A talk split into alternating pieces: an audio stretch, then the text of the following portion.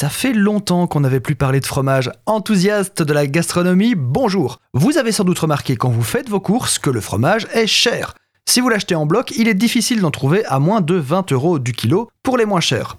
Bizarrement, si vous l'achetez râpé, le prix chute. Bien sûr, c'est en partie dû au fait que l'on va plutôt vendre le cœur de la meule, donc les parties nobles, pour le conditionnement en bloc, et pour les extérieurs, les chutes et une partie de la croûte pour le conditionnement râpé. Ça, c'est la réponse charmante, et certains industriels jouent parfaitement dans ce jeu-là. Or, vous remarquerez qu'en matière de fromage râpé, il existe encore une troisième gamme, incroyablement moins chère dans les rayons, et aussi une quatrième qu'on ne vous vend pas directement, mais que vous allez retrouver sur vos plats préparés et autres pizzas surgelées. Comment peut-on avoir un fromage en bloc entre 20 et 60 euros du kilo alors que sa version râpée devient limite moins chère que de la chapelure? Tout simplement parce que votre emballage de fromage râpé ne contient pas tant de fromage que ça.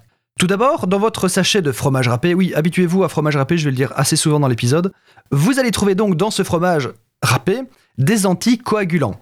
Il faut savoir que le fromage râpé pur, je vais dire, a tendance à s'agglomérer avec le temps. Les anticoagulants empêchent donc ce phénomène. On peut utiliser de l'amidon de pomme de terre ou de la protéine 2 ou d'autres produits encore. Ce n'est pas du tout dangereux pour la santé et l'utilisation est au final logique. Ça dénature un petit peu le produit, mais ça reste logique. Toutefois, ces anticoagulants agissent indirectement comme agents de charge, c'est-à-dire qu'ils alourdissent, qu'ils coupent le produit. Ce n'est plus du fromage pur. Le deuxième responsable, le vrai, c'est le faux fromage. En effet, certains industriels utilisent un fromage de synthèse afin de produire un fromage moins cher. Moins cher, donc plus de profit. Il suffit de regarder la composition à l'arrière de l'emballage pour en avoir le cœur net.